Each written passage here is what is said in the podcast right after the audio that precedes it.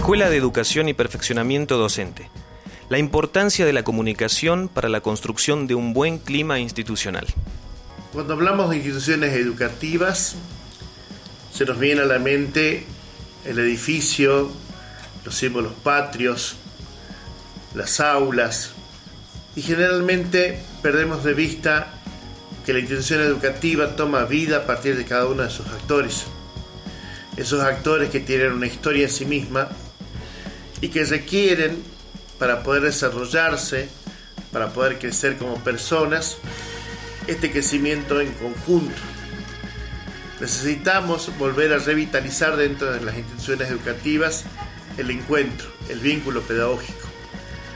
Por eso la comunicación es uno de los elementos fundamentales para poder generar ese vínculo pedagógico que nos va a permitir no tan solo construir saberes, sino también desarrollar y liderar el espacio, el proceso de enseñanza de cada uno de los docentes.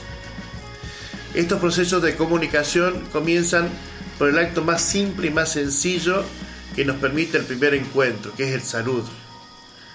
Llegar a una institución educativa y no saludarnos y no mirarnos y no establecer ese contacto a veces genera demasiados aislamientos o vacíos o sin sentidos y perdemos de vista uno de los grandes objetivos de la educación, que es desarrollarnos como personas, crecer juntos y como docentes asegurar las trayectorias educativas de, de nuestros estudiantes.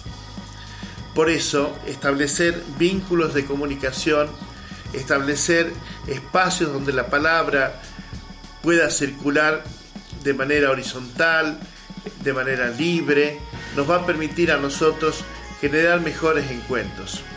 Para que nuestro estudiante pueda seguir creciendo, para que nuestro estudiante se pueda desarrollar cada vez mejor, nosotros necesitamos tener fortalecidos esos vínculos pedagógicos, que tienen fundamentalmente también un principio de empatía, que tenemos que ir desarrollando cada vez más y para poder hacer eso es necesario el conocimiento. La comunicación nos permite a cada uno de los docentes conocer más a nuestros estudiantes. Y el conocer a nuestros estudiantes, a nuestros compañeros de trabajo, a nuestros directivos, también encierra un proceso de respeto. No se puede respetar a quien no se conoce.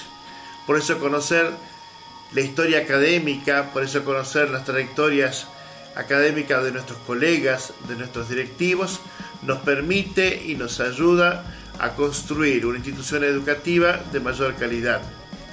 La comunicación que comienza desde saludo y que se va fortaleciendo cada vez más a partir del diálogo constructivo, nos va a generar un mejor clima institucional.